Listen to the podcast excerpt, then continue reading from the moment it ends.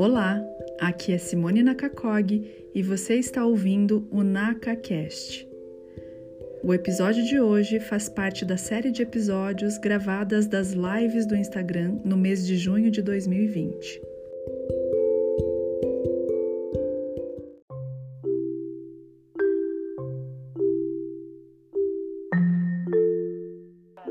Estou aqui no perfil da psicóloga Edla Zen e nós estamos lançando essa live com o tema momento terapêutico, porque era um, um momento terapêutico era uma caixinha de perguntas onde quem tivesse alguma questão emocional, que quisesse um conselho terapêutico, é, a gente respondia nos stories.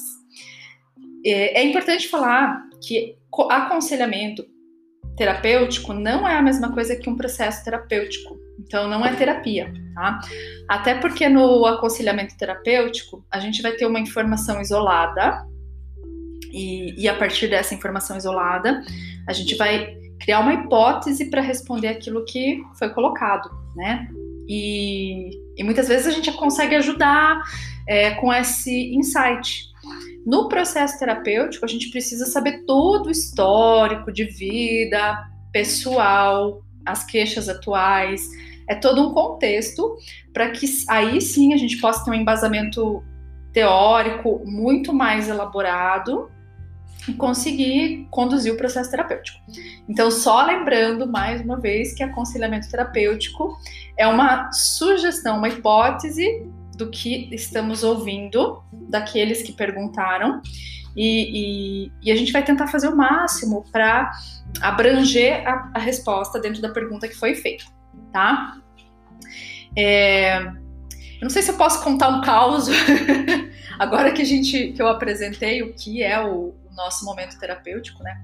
Inclusive, eu esqueci de falar, mas o tema do momento terapêutico hoje é transtornos alimentares e também ansiedade. Aí nós recebemos algumas perguntas e selecionamos essas perguntas para responder, porque é, pode ser que dê tempo de responder todas e pode ser que não. Então, nós fizemos uma seleção daquelas perguntas que apareceram mais e que de repente po poderia trazer um esclarecimento para a maioria das pessoas. Quem está assistindo a live e quiser perguntar, pode perguntar também, porque aí a gente vai dar preferência para as perguntas que estão aparecendo aqui. O que, que você acha, Edla? É uma, né? Pode ser. Então tá bom. Quem estiver aqui, pode perguntar que a gente vai, vai responder com com preferência. É, aí o caos que eu queria contar, porque falando em ansiedade, né? Eu é, já, já fui uma pessoa muito ansiosa, né? E a ansiedade ela atrapalhava muito a minha vida, porque quando você tem ah, sintomas ansiosos e é uma pessoa ansiosa, todas as coisas que você vai fazer começam a se tornar um pouco difíceis, porque os sintomas físicos, os sintomas emocionais, eles começam a invadir. E aí eu fui trabalhando terapeuticamente, fui trabalhando com processos de autoconhecimento e outras coisas mais. Hoje eu ainda sou uma pessoa ansiosa, mas eu tenho consciência da minha ansiedade e eu consigo manejar então isso, né? Aí até hoje antes de da gente fazer a live, eu atendi, daí depois fui no mercado, e hoje eu tinha que fazer assim uma uma como é que chama? Não é passeata nem carreata. Nossa, eu esqueci o nome da palavra, não tem nada a ver com passeata nem com carreata. eu tive que fazer um, um, um, um, combo, né? Então eu fui no mercado, na farmácia e fui numa lojinha de produtos naturais que é a Cia da Saúde, Vila Isabel aqui pertinho, que eu sempre vou. E aí, quando eu estava indo pelo meu caminho convencional, já estava indo meio assim a, a esbaforida, porque eu saí atrasada, né? E já daí eu já reconhecia aquela sensação de ansiedade.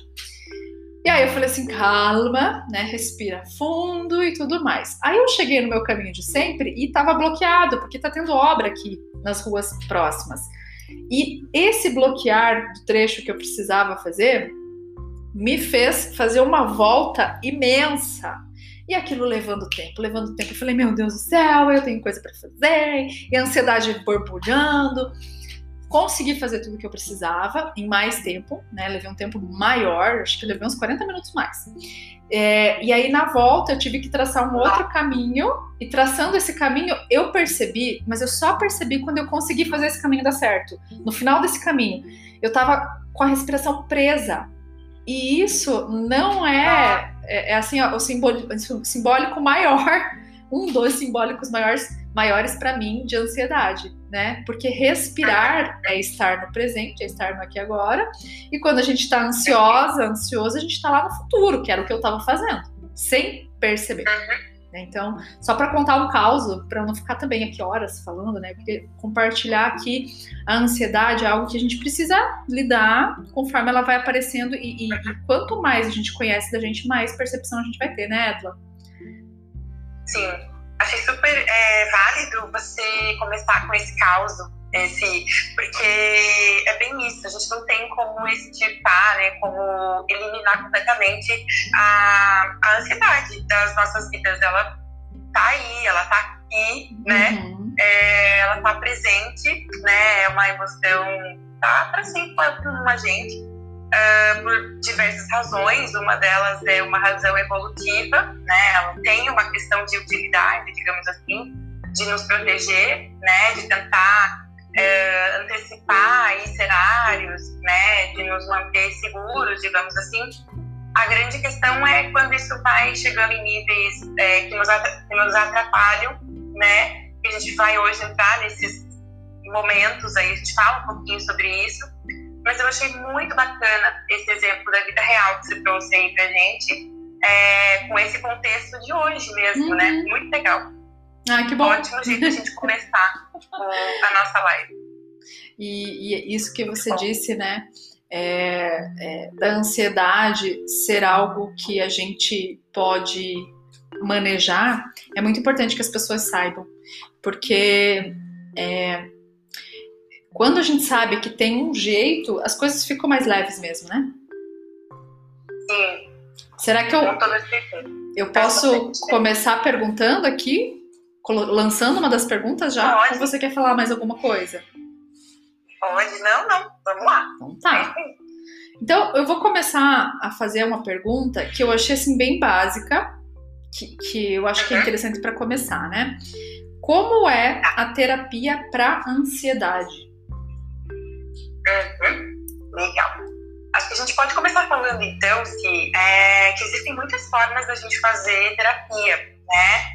É, não sei se todo mundo sabe, mas existem muitas abordagens, como a gente costuma dizer, né? Abordagem, para colocar de um jeito mais simples, maneiras da gente fazer terapia.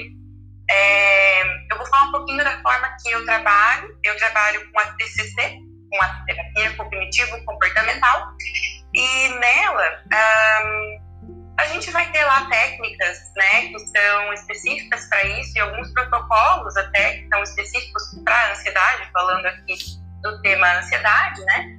É, mas eu posso dizer que é, quais técnicas então vão ser usadas para esses casos, isso depende de cada caso. Então uhum. a gente uhum. precisa, como a gente estava falando naquele, naquele nosso início ali, né? Dependendo uh, da nossa avaliação ali com cada caso, com cada paciente, a gente vai adequando as técnicas para cada um deles, né?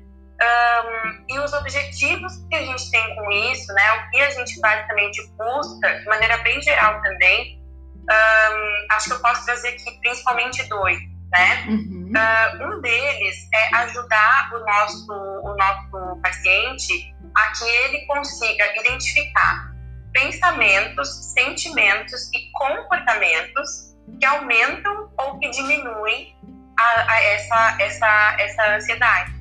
Então, por exemplo, nesse exemplo que você trouxe hoje, né, que você viveu hoje, que você se percebeu, você já está treinada, né? Você disse que no seu processo terapêutico você uh, foi se dando conta ali de o que eram essas coisas que o seu organismo te dava de informação um, sobre a sua ansiedade, de como que ela se manifesta, de como é que ela vai escalonando, como é que ela vai crescendo, digamos assim, né? como é que ela vai aparecendo e se manifestando. Então, isso a gente ensina para o nosso paciente de forma que ele possa se tornar independente, digamos, né? Com o objetivo de que ele não precise fazer terapia para sempre, né? Uhum. Para que ele seja o próprio terapeuta, né?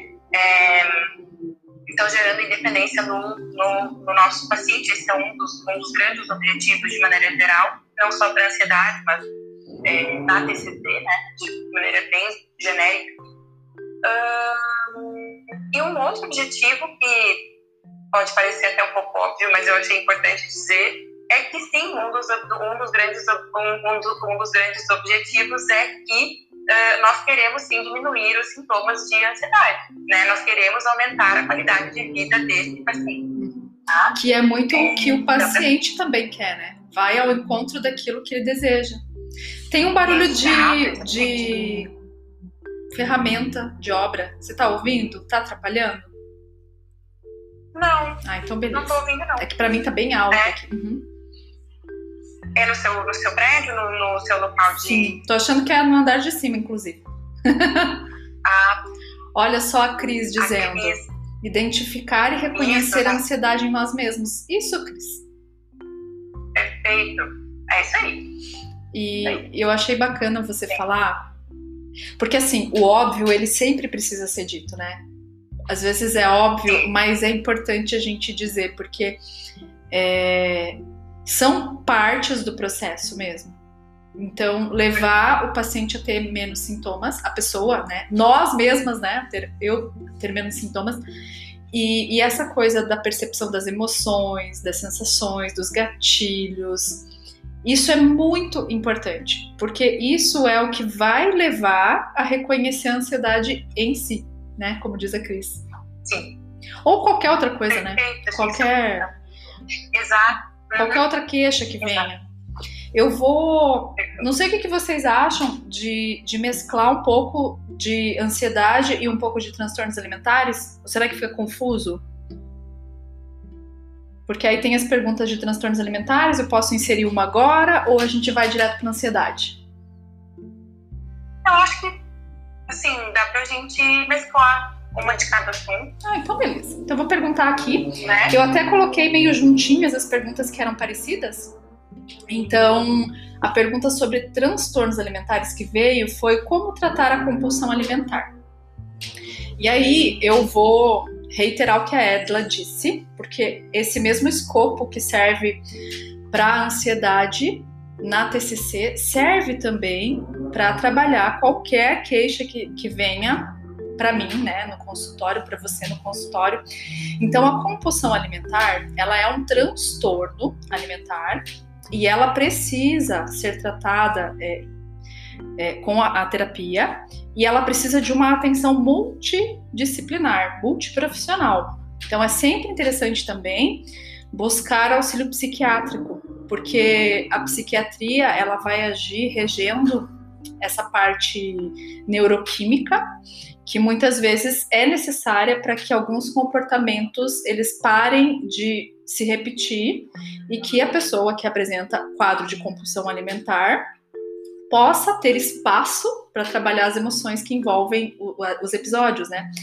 E a compulsão alimentar ela é muito confundida. Eu sei que talvez seja uma coisa muito batida, que, que né, inclusive quem assistiu as lives de transtornos alimentares esteja escutando, mas o óbvio precisa ser dito e repetido. Né? Então, o, o transtorno de compulsão alimentar ele é bem marcado por episódios de, de compulsão, de, de, comer exageradamente. Então, uma pessoa que tem um episódio de compulsão alimentar não vai comer uma barra de chocolate inteira apenas. Né? Ele vai comer algo equivalente a umas 2 mil calorias, que é algo que a gente comeria durante um dia inteiro, comendo bem. Então, em uma, é, um momento específico, a pessoa vai comer toda essa esse aporte energético. Então, é importante trabalhar essa questão do impulso com a psiquiatria. E na, no, no, consultório, né, na terapia, na psicoterapia, a gente vai fazer um plano de tratamento. O que é um plano de tratamento? Tudo aquilo que representa é, os gatilhos, as memórias associadas a esse substituir a, a, a, emoção pela compulsão. Porque, assim, quando alguém está num episódio de compulsão alimentar, é, existe uma grande chance dessa pessoa estar com uma questão emocional que ela não está conseguindo resolver. E é uma questão mais profunda. Então a gente precisa fazer um plano de tratamento que envolva essa questão mais profunda e trabalhar com paciência, com muito amor, conhecendo a si mesmo, conhecendo todos esses detalhes que rodeiam os sintomas para que a gente possa então minimizar até chegar ao ponto da pessoa se sentir confortável e, e ter uma boa relação com a comida, né? É mais ou menos por aí. Joia. Legal. Eu vou falando as coisas. Agora eu ouvi o barulho. Você ouviu? Se estiver atrapalhando, fala, tá? Eu esqueci o nome dessa ferramenta, acho que é furadeira. Sei lá. Acho que é furadeira. Mas um se estiver atrapalhando. Mas eu acho que não chegou, é, não chegou a atrapalhar. Pelo menos aqui tudo certo. O pessoal pode ir nos avisando aí se estiver difícil de nos ouvir. Isso. Mas por enquanto tá tudo certo. É que agora eu realmente prestei atenção. tá puxado. Não, mas agora deu uma pausa aqui. Então, é, eu vou introduzir mais uma pergunta de ansiedade aqui, tá? Joy. Uhum. É... Você também recebeu perguntas, né? Eu até vou, vou perguntar aqui e se você achar que tem perguntas parecidas aí, você pode juntar, então, né? Combinadíssimo. Aí alguém colocou assim: quando fico ansiosa, não consigo fazer mais nada. Isso está me atrapalhando. Como posso melhorar? Deixa eu até arriscar a pergunta que eu fiz aqui para eu não me confundir depois. Tá.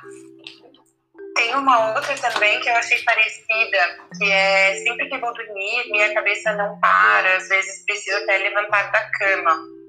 Eu achei uhum. parecida porque é, uh, tem a ver com, com o fato de que, de que essa, essa ansiedade está chegando num ponto de atrapalhar alguma atividade cotidiana, uhum. né? Pelo que a gente percebe aqui é, de maneira geral, assim, pela, pela pergunta, né? É, então, assim, acho que a gente é, entra aqui naquele ponto de uh, quais são os alertas que o nosso organismo costuma nos dar né? Quais são os avisos que o nosso corpo, que os nossos pensamentos, sentimentos, que, é, né, uh, uh, vão nos dando para que a gente note que as coisas não estão legais, que as coisas não estão bem e que talvez seja a hora de buscar ajuda, né? E uh, isso me lembra uma outra pergunta que eu também já vou pescar aqui, uhum. que me perguntaram quais eram os os sintomas de, de, de, de ansiedade, né? Uhum. Como é que uhum. faz para identificar os sintomas? Uh, e isso pode, pode parecer uma, uma outra pergunta também bem ampla, né? É, mas eu acho super legal quando vem assim, porque uh, o que, que, eu fico pensando, né? Não deve ser tão fácil, uh, de forma geral, né? É, identificar isso tão claramente sozinho, sem uma ajuda específica, porque até que ponto eu sei que eu tô com uma preocupação do dia a dia e até que ponto isso passa a ser uma ansiedade que eu preciso de ajuda. Uhum. Né? Como é que eu Perfeito. vou diferenciar isso? Como é que é, é, é, né? não tem uma régua emocional, né? Eu não tenho ali um termômetro que a gente coloca ali para medir febre, ah, deu um pouquinho a mais, então, putz, isso aqui é sinal que né? A gente uhum. fica sem um, unidade de, de, de, medida mesmo. A gente uhum. fica um uhum. pouco um, perdido mesmo nisso, né? Então, eu até fiz uma lista, porque são muitos, são muitos sinais que o nosso corpo pode dar, que o nosso uhum. organismo, na verdade, pode dar, tá? Por que eu falo, por que eu digo organismo, tá, gente? Porque assim, quando a gente diz de organismo, a gente fala de sintomas físicos, tá? A gente fala de sintomas cognitivos, que é tudo uh, relativo a pensamento, tá? Uhum. Uh, sintomas emocionais, então coisas que nós sentimos, então de sensações, sentimentos, emoções ali, tá? E sintomas de comportamentos, como é que a gente tende a agir quando a gente está ansioso, tá? Uhum. É, eu achei muitos mais, assim, é, na, numa das, das, das, das, fontes que eu, que eu consultei para pegar tinha um mais, mas eu quis deixar de maneira um pouco mais uh, objetiva, porque, até porque né, a gente tem várias perguntas aqui para a gente responder, e eu quis trazer aquelas que uh, talvez sejam as mais gerais, aí uhum. talvez possam ajudar mais pessoas. Sim, tá? abrange um pouco mais, uh, né? Isso, exato. Uhum. Né?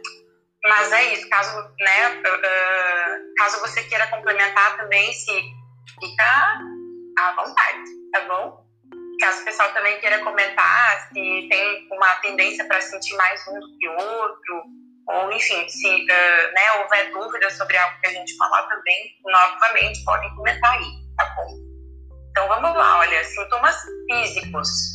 Eu já senti vários deles, vejam se vocês também a gente pode sentir, então, palpitações, faltas de ar, respiração curta ou rápida. Então, respiração, a gente falou sobre isso agora rapidinho, né? Então, a nossa respiração, quando a gente fica ansioso, tem uma tendência a ficar mais aqui em cima, no, no, tórax, né? Mais, mais Aquela coisa mais curtinha. E mais uhum. rápido. Exato. Tá? Então, depois a gente volta nesse ponto de respiração, que é super importante. Ó, Acho que o tablet também está ansioso, ele, ele saiu aqui da tela. Aí, legal. Respiração curta e rápida, uhum. ou rápida, pode ser também, né? Uh, dor ou pressão no peito, imagino que justamente pela respiração já mais curtinha, né? Tontura, também pela falta de, de oxigenação adequada, digamos uhum. assim, né? sudorese, calores, calafrios, coisas que são até hum, opostas, né? Opostas, né? uhum. né? Exato, né? Mas eu já tive tanto calorão quanto calafrio em situações diferentes de uhum. ansiedade, né? Náuseas, aquela sensação esquisita de estômago que você não tá passando bem, uhum. né? Tremores e formigamentos, sensação de desmaio, tensão muscular, então o músculo a gente fica rígido, duro, uhum. assim, né? E boca seca. Eu já senti tudo isso. Eu, eu tava contabilizando aqui, eu também tô achando que eu sei que eu já senti todo esse negócio aí. Uhum, é. Porque então, esses são, esses é, são sintomas né? é, físicos. Físicos, uhum. exatamente, tá? Aí a gente está falando agora de sintomas uh, co co cognitivos, de uh, pensamentos, então, tá? Uhum. Medo de serem capazes de enfrentar aquela, aquela situação, sentir medo de algum dano físico, sentir medo de morte, medo de enlouquecer, de perder o controle, medo de ser avaliado negativamente pelos outros. Uhum. A gente uhum. pode ter pensamentos, imagens ou lembranças assustadoras, né? uh, percepções de irrealidade, baixa concentração, confusão, hipervigilância, quando a gente fica muito alerta, né? Uh, memória fraca e perda de objetividade. Uhum. Então, esses são sintomas cognitivos, é, dizem respeito aí às questões de é, pensamento. Tá? Uhum. E, e, essas, e essas coisas do, do cognitivo, elas constroem também muitas crenças, né? que não são verdadeiras. Sim. Que aí vai gerando uhum. aquele ciclo, círculo que não termina dos pensamentos que ficam ruminando, juntando as sensações. Por isso que é importante isso, conhecer, né? Isso, uhum. isso mesmo, né? A terapia entra muito uh, com essa ajuda nessa uhum. questão específica, né? Costuma ajudar bastante. Uh, falando dos sintomas emocionais, né, de ansiedade. Então, sentir-se nervoso, tenso, irritado, assustado, impaciente e frustrado. Uhum. Né? Então, nós temos essa tendência uh, emocional uh, de, de, nos sentirmos dessas maneiras quando a gente está mais ansioso. Uhum. Os sintomas comportamentais, tá? Uh, então, a gente pode ter comportamentos de fuga, né, de escape, busca de segurança, né, buscar de, de, alguma forma obter algum tipo de segurança, uhum. né, em uh, diversas situações isso pode ser diferente, né, uh, então se eu estou numa situação de apresentação de né, escola, eu posso estar muito ansiosa ali naquele, naquele momento e aí eu posso buscar uh, fugir mesmo daquela situação, evitar, né, evitar precisar passar por aquele momento, enfim, uhum. né? Aí vai depender do que, que me causa essa né, ansiedade, uh, andar nervosamente de um lado para o outro, né? Então, uh, isso, também, né, algo que a gente, mesmo em filmes, né, quando a pessoa está uh, tá, né, numa, numa situação que, que causa ansiedade, a pessoa, né, muitas vezes uh, se mostra. É como né, se estivesse expressando a, a, tudo aquilo no corpo, né? Porque tem pessoas que vão expressar ansiedade ou sentir ansiedade em, em, em, partes mais evidenciadas do que em outras, né? De repente, mais no corpo do que no cognitivo ou do que no sensorial. Isso, uhum. exatamente. Não existe um padrão só, né? uhum. né? Existem muitas maneiras, na verdade, de vivenciar tudo isso, uhum. né? É isso aí. Tá. Uh, uma, e outros uh, comportamentos também podem ser de hiperventilação, uhum. né? Então, essa questão dessa respiração tem a ver com o que a gente falou antes. Paralisia, então, quando a pessoa não consegue agir, né? Então, a pessoa tem que, nesse, nesse exemplo lá que a gente tinha dito, né? Uh, de, de, uma, de uma apresentação, por exemplo, ela tem que levantar de onde ela está e ir até a frente de uma sala para falar que ela precisa, por uhum. exemplo, e aí ela não consegue, ela fica estática, né? Uhum. Ela até quer, ela até quer se mexer, mas parece que não flui, né? Não, não, não movimenta. Exatamente, uhum. não, não dá conta, não, uhum. não consegue, exatamente. E dificuldade para falar, né? Uhum. Muitas vezes a gente percebe que também isso pode estar uh, bem associado também a, aos sintomas ansiosos, tá? Uhum. Então vejam que é bastante coisa, né? existem muitos é, sintomas, né? Muitas formas que a ansiedade pode aparecer uh, no nosso organismo. Por isso que eu disse lá, né? Não é só no nosso corpo, uhum. né? Uh, pode aparecer no, no, nosso físico, sim, mas também nos nossos pensamentos, nos nossos, uh, no nosso emocional e nas ações. E aí, quando esses sintomas é aparecem e começam a permear a vida da pessoa, né? Como, por exemplo, essa pessoa que, que, que não está conseguindo dormir e precisa até levantar da cama, ou aquela que diz que não consegue fazer mais nada, que isso está atrapalhando. O que, que, seria o ideal? Seria o ideal, de repente, já começar a buscar uma ajuda, né? Externa. O que, que você acha? Né? Acho que sim. Uhum. Acho que sim acho que é válido uh, buscar uma ajuda, justamente para que ela possa passar por uma avaliação correta, né? É, tanto com algum profissional uh, da nossa área mesmo, uh, quanto em muitos casos de, de, de, ansiedade, a gente sabe que é uma coisa importante é, fazer uma, uma avaliação com o médico psiquiatra, uhum. né? Então, muitas vezes a gente precisa uh, associar né, os dois tratamentos, então com, com, os, com os medicamentos, né, o tratamento far, farmacológico, com a terapia. Uhum. Aliás, diz, disse né, que esse é o padrão ouro de tratamento, né, associar a terapia com, os, com o tratamento farmacológico. Uhum. É por isso que a gente indica realmente passar por, um, por uma avaliação específica de uhum. né, profissionais para que uh, se verifique essas necessidades. Né? E é legal a gente abrir a cabeça, porque é, talvez seja a maioria das pessoas com, com as quais eu converso, né? Não sei se você percebe assim também, mas as pessoas têm muita resistência ao, ao buscar o psiquiatra. Né? Existe talvez um preconceito, uma pré, é, uma pré-ideia do que seria o medicamento. E muitas coisas, é, é, muitas pessoas dizem assim: ah, eu tenho medo de me viciar, de não conseguir depois sair disso. Mas o psiquiatra é a melhor pessoa, é o melhor profissional, não o clínico geral, não a ginecologista, mas o psiquiatra, porque eu vejo que também muitas pessoas acabam procurando, não, não minimizando o trabalho de qualquer outro profissional, né? De qualquer outra área dentro da medicina, mas é, o psiquiatra ele vai ter a segurança de inserir um medicamento que vai ser adequado e ele vai conseguir, se você acompanhar o tratamento do início ao fim, ele vai conseguir medir o quanto você necessita de qual medicamento e por quanto tempo, né? Então é,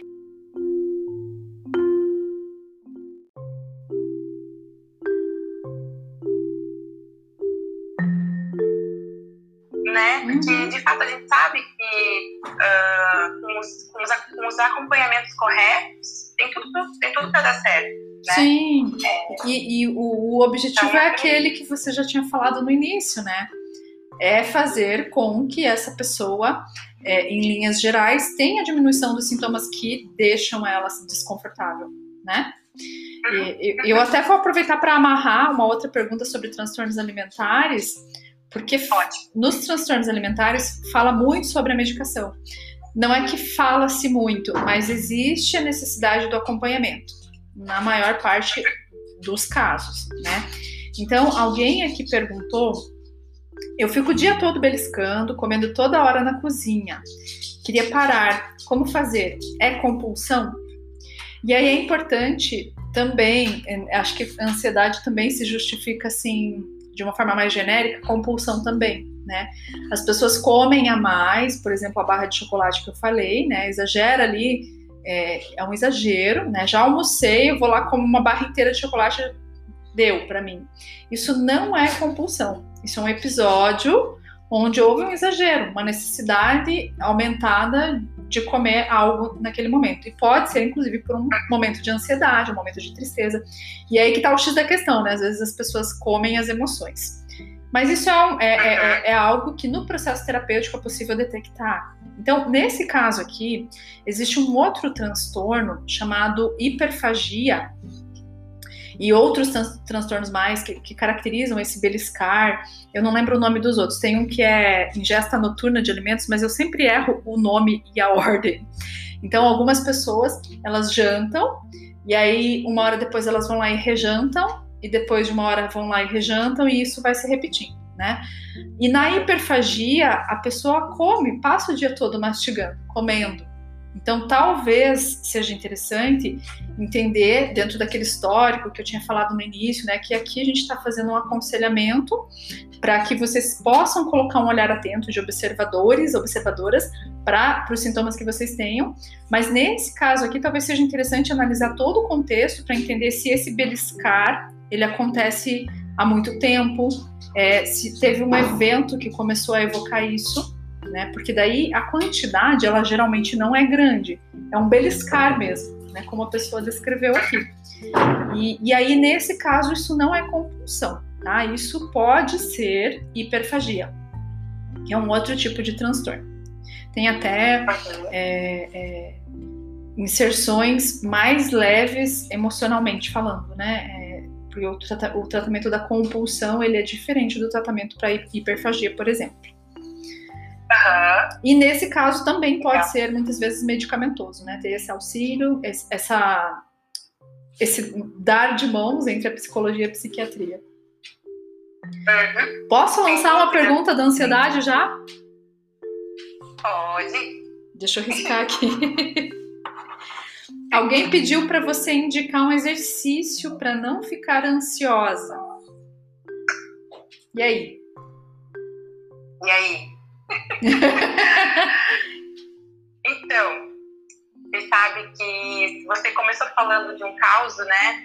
E a gente estava hoje mais cedo conversando sobre nossa live e tudo mais, é, sobre esses, esses, temas, né? E como esse tema especificamente de, de ansiedade, que pra gente é tão presente, uhum. né? Eu também é, tenho um jeito de ser e estar no mundo tanto quanto ansioso, né? E fiquei pensando assim, se eu soubesse essa técnica antes, assim, talvez se eu tivesse aprendido antes, é, talvez eu pudesse ter é, é, lançado mão dela antes, né? E, enfim, é, utilizado, sofrido menos, enfim, não sei, né? É, então, é, essa técnica já tem, eu já até falei dela em outras lives, já tem um vídeo meu aqui no meu IGTV uh, demonstrando é a respiração dia, diafragmática. Então, eu estava falando mais cedo, ali quando a gente estava falando dos, dos, sintomas físicos, né? É, que, a nossa, que a nossa respiração tem uma tendência a ficar um pouco mais curta, né? E mais su superficial, né? Ela fica mais concentrada na região do nosso tórax, né? Então, a gente não oxigena completamente, a gente não inspira uh, o quanto a gente precisa, digamos assim, de, de oxigênio. Um, porque a gente puxa pouco ar e já solta e já puxa de novo muito rapidinho, muito curto. Isso que é essa respiração curtinha.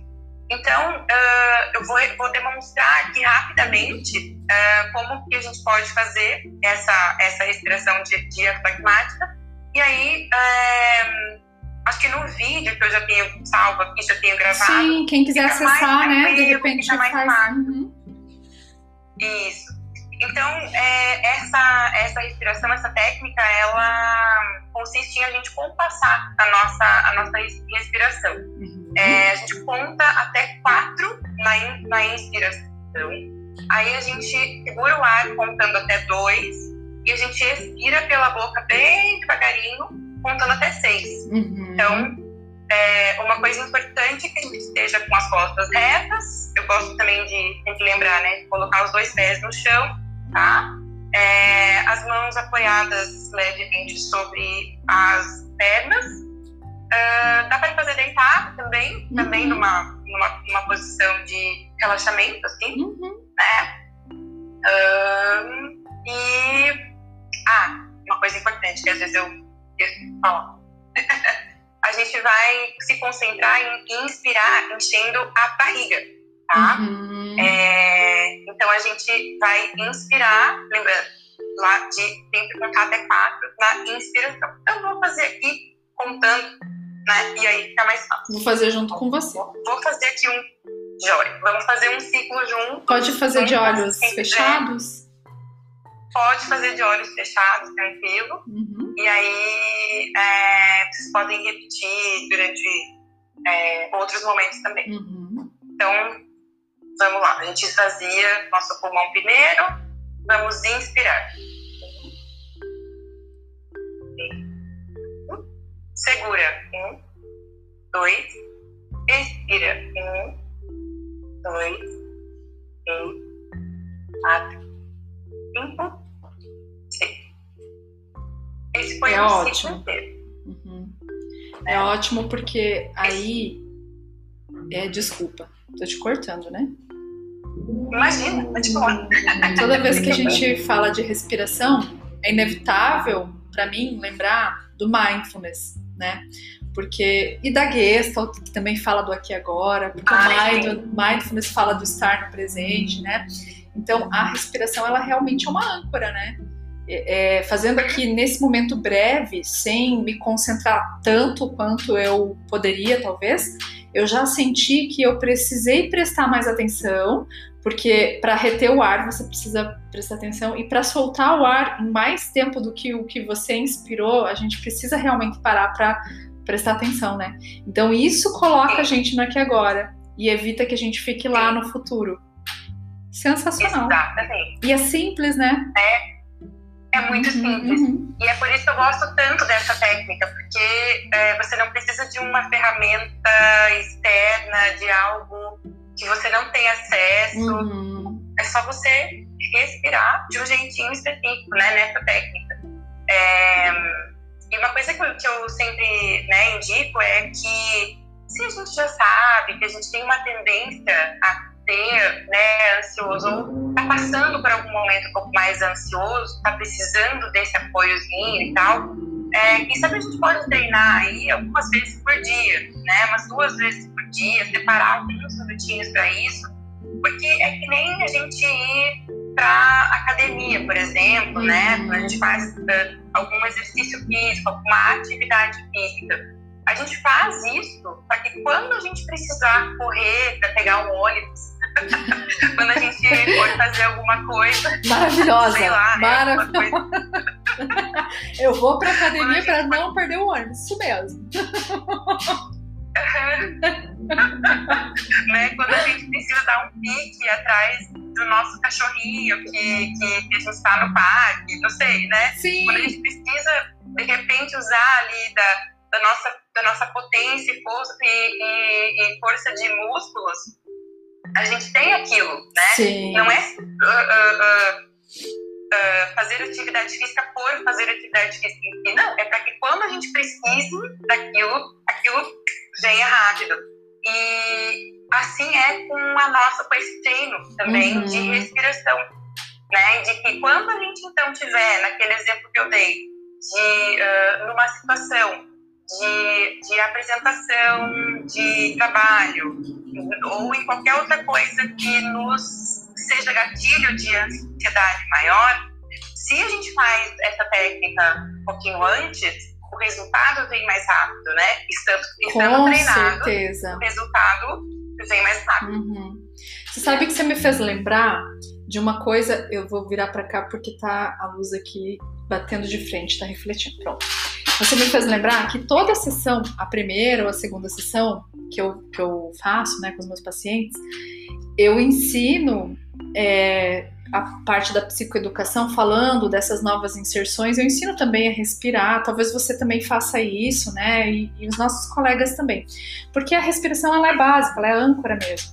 E aí, quando você fala é, de treinar para que quando precise usar já venha mais rapidamente, quase que automático, eu lembrei que eu explico de um jeito meio engraçado, meio tosco, porque é, é, fácil de entender. Toda vez que a gente vai colocar uma nova inserção que a gente não está habituado, os neurocientistas falam que a gente cria um novo caminho neuronal, né?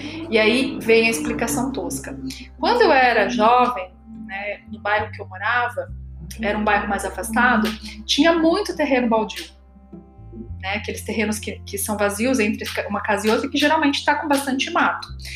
E volta e meia tinha um tiozinho que eu chamo de abençoado, porque eu acho sensacional eles terem essa prática, e era um hábito. Eles abriam um carreirinho nesses terrenos baldios. Você sabe o que é abrir carreirinho? Sabe, né? Pegar a foice, abrir um caminho ali. E, e aí, esse caminho então virava um atalho para as pessoas passarem, porque as quadras eram grandes, aí você cortava o caminho, às vezes na outra quadra tinha um carreirinho também que você ia cortando o caminho, né? É, e aí, o que, que acontecia? O que, que, eu, que, que eu percebia? Às vezes, é, o mato estava muito grande e as pessoas ficavam com medinho de passar no carreirinho. Daí, o que acontecia? Começava a crescer mato. E aí, acabou-se o caminho. No nosso cérebro, quando a gente abre um carreirinho, quando a gente cria um caminho neural novo, se a gente treina, como você disse, diz, né? Treinar sempre que você vai fazer essa respiração, esse caminho neuronal ele fica ali fixo, aberto, fluido, né? E se você para de fazer, é, não quer dizer que você nunca mais vai ter aquele carreirinho aberto, aquele caminho neuronal, mas ele já vai ter mato crescido. Então você tem que começar de novo, né? Então. Exato, muito legal. É isso, né? É, é, é neuroquímico. É, é, é, é, o nosso cérebro trabalhando a nosso favor. E se a gente sabe como fazer isso, por que não, né? Sofrer menos, pelo Sim. amor de Deus. Uhum. É muito legal, é muito bom mesmo, né? A gente poder contar com esse tipo de técnica. Por isso que eu disse assim, nossa, se eu, se eu soubesse disso antes, né? Porque é, eu, tenho, eu tenho usado bastante, assim, tenho feito bastante. Uhum. E, e é bem bacana Sou fazer. apaixonada pela, pela respiração dia- diafragmática. E é uma delícia. Depois que você ensinou no teu IGTV, e até você gravou uma vez, né, para um Close Friends que eu fiz. Acho que foi a diafragmática, Ai, né? Foi muito legal. As É pessoas verdade. elogiaram bastante, porque realmente é, é uma ferramenta muito, muito boa, muito interessante. Uhum. E você acha que tem mais alguma outra ferramenta assim que seja fácil das pessoas lembrarem ou algum outro lembrete que possa ajudar? A maioria das ferramentas geralmente tem relação com a respiração, né? Eu até tinha, tinha separado uma outra aqui, é, chama técnica stop, né? Aham. É, sendo que stop, né, S-T-O-P, é como se fosse uh, uma sigla, nesse uhum. caso, que é para lembrar dos quatro passos, né? Então, o S seria esse foco mesmo de pare, né? Então, para não agir no, no, no impulso. Uhum. Uh, por que, que seria isso, né? Porque uh, muitas vezes quando a gente está tomado por uma emoção, a gente pode ter muita dificuldade de ser racional, né? Uhum. De, de, uhum. de, de, agir de forma de agir de forma racional. Então, é, eu gosto dessa, dessa, técnica por causa disso, uhum. né? É, então, a técnica né, é, é, seria stop, daí pare, né, para não agir de forma impulsiva. Ah, o segundo uh, tópico seria o T de tire um momento, uhum. né, de recue um passo em relação à situação, dê um esfrie a sua, a sua mente com algumas respirações profundas, né, então aqui de novo falando sobre respiração. Uh, o O, a letra O seria de observe. Observe uhum. o que está havendo fora de você. Né? Então, observe o ambiente onde você está, o que, que as pessoas estão fazendo. Uhum. Um, aqui você pode, inclusive, para te, te, ajudar a ficar no presente, você pode é, até uh, descrever para si mesmo o que, que você está tá vendo, isso costuma uhum. dar muita ajuda, né? Traz o e cognitivo aí, também, né? Traz o cognitivo para o presente, assim, descrevendo algo. Isso, uhum. perfeitamente.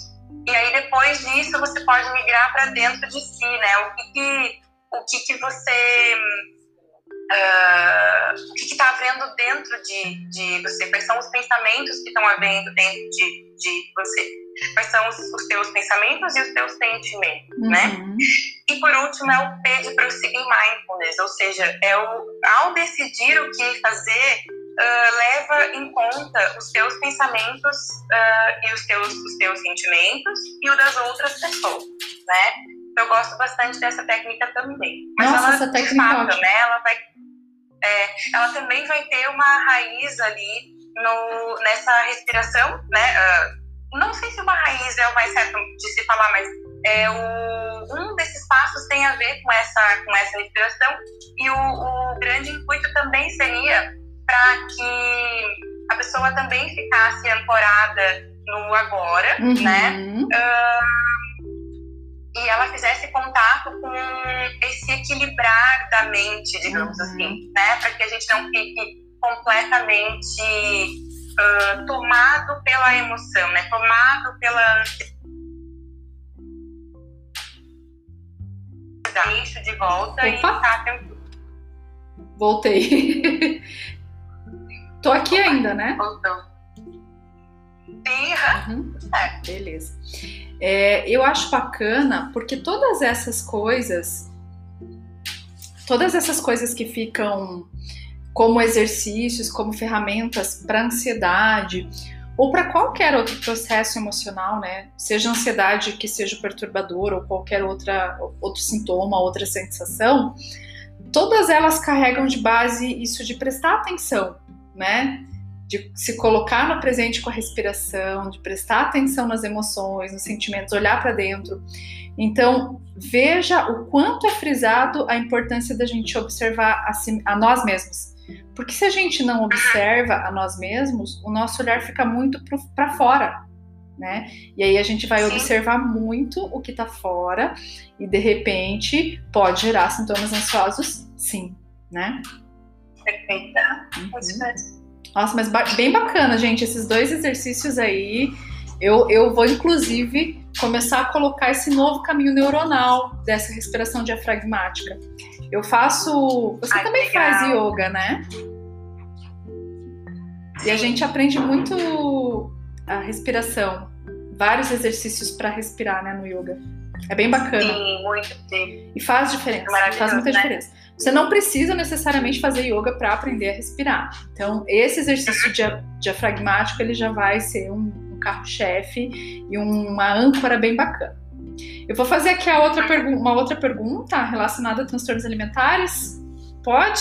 Pode ser? Tá bom, pode. Inclusive, acho que vai ser a última, né? Acho que nosso tempo deve estar no final. Sim, eu acho que a gente tem uns 10 minutinhos. Ah, é? Ah, então tá.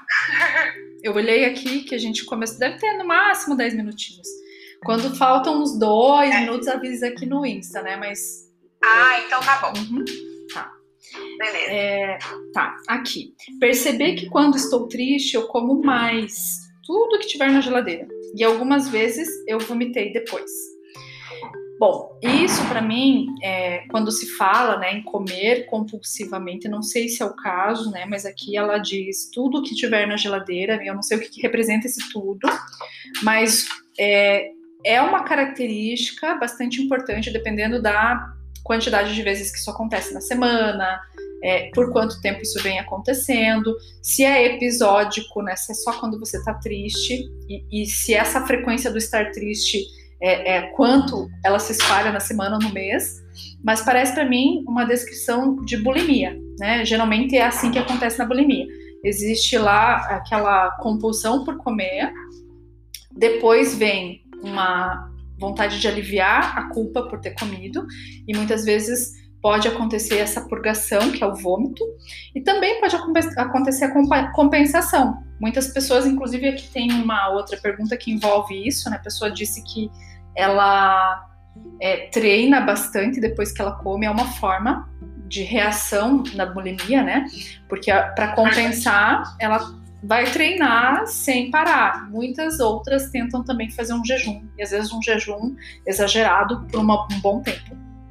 Então essas características elas são importantes porque é, se a gente prestar um pouco atenção, pode ser necessário que haja acompanhamento terapêutico, se você não estiver fazendo, e psiquiátrico, né? Então, a gente acaba entrando bastante nesses detalhes do aconselhamento, de buscar ajuda, porque muitas situações que permeiam e começam a interferir na vida, no dia a dia, elas precisam de acompanhamento, né? Tem coisas que a gente até consegue é, lidar sozinhas e sozinhos, e com a força resiliente que existe em nós, mas quando a gente percebe que isso está ultrapassando a barreira do dar conta, é importante buscar ajuda sim.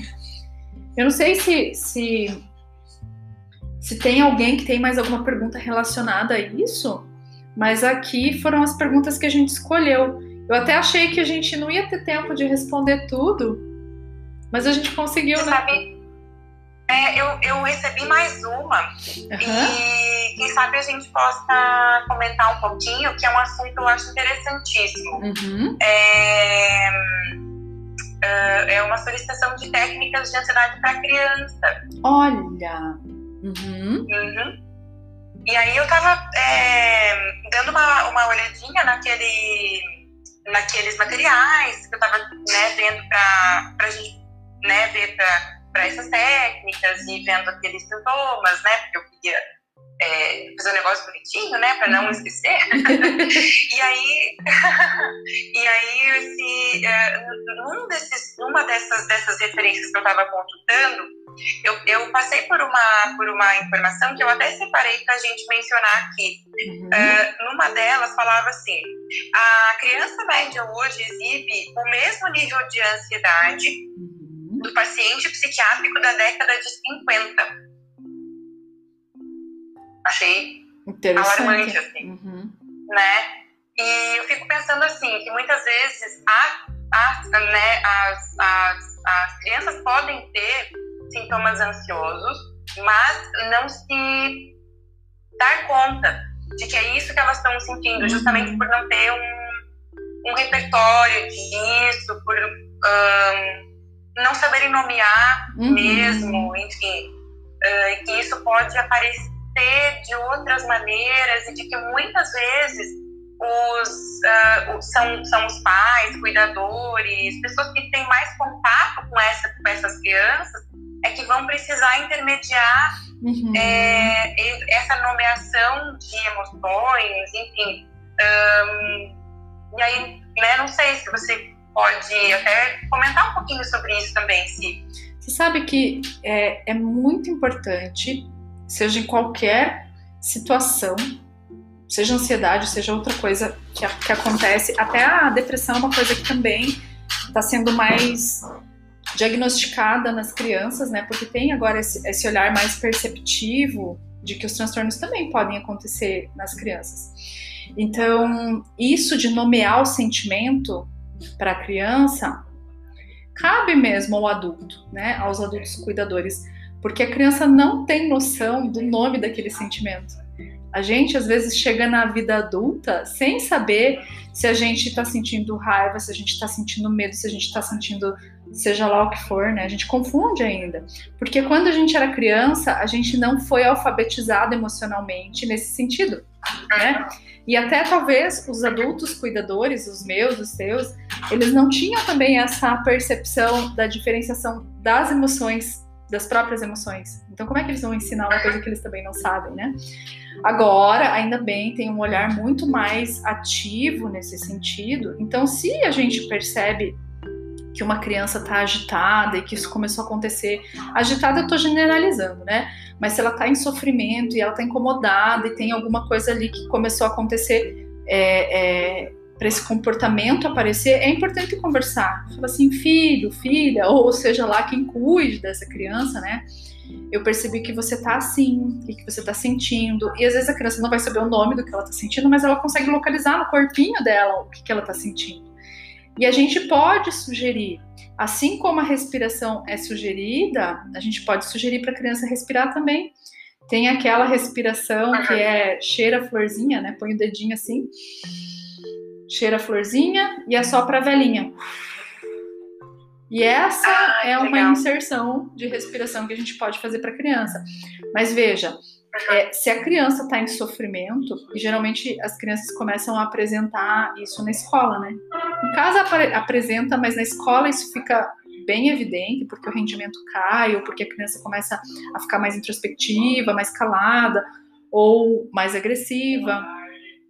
Então é importante levar a criança para fazer uma, uma avaliação, né? para entender o que está acontecendo. E como a criança tem, dependendo da idade ainda, ela tem menos memórias e enredos traumáticos instalados, é, o resultado é rápido. O que eu vejo muitas vezes, eu não atendo mais criança, mas quando eu atendia, o que eu via bastante é que o trabalho ele é feito com a família, né, com os pais. Então, as inserções elas precisam ser familiares. Se a criança está apresentando algum sintoma, ela muitas vezes é o, é o alerta de que alguma coisa não vai bem. Né? Nem sempre está acontecendo alguma coisa com ela, mas no ambiente que ela está inserida. Uhum. Não sei se isso ajuda, uma né? Uma orientação para a família. Ah, sim, acho uhum. que sim. Muito legal. Às vezes uma, uma, uma orientação para a família como um todo pode ser muito pertinente. Uhum. Muito e muita psicoeducação, né? Nós, como psicólogas, por exemplo, a gente tem a gente pode. Psicoeducação é quando a gente explica emocionalmente é, o, que, o que faz com que as coisas aconteçam de tal forma e quais as formas que a gente tem para resolver isso. Que a gente não vai mandar o pai e a mãe fazerem de um jeito, a gente vai sugerir Ótimo. e vai né, torcer para que, que eles consigam inserir dentro daquilo que eles podem mesmo.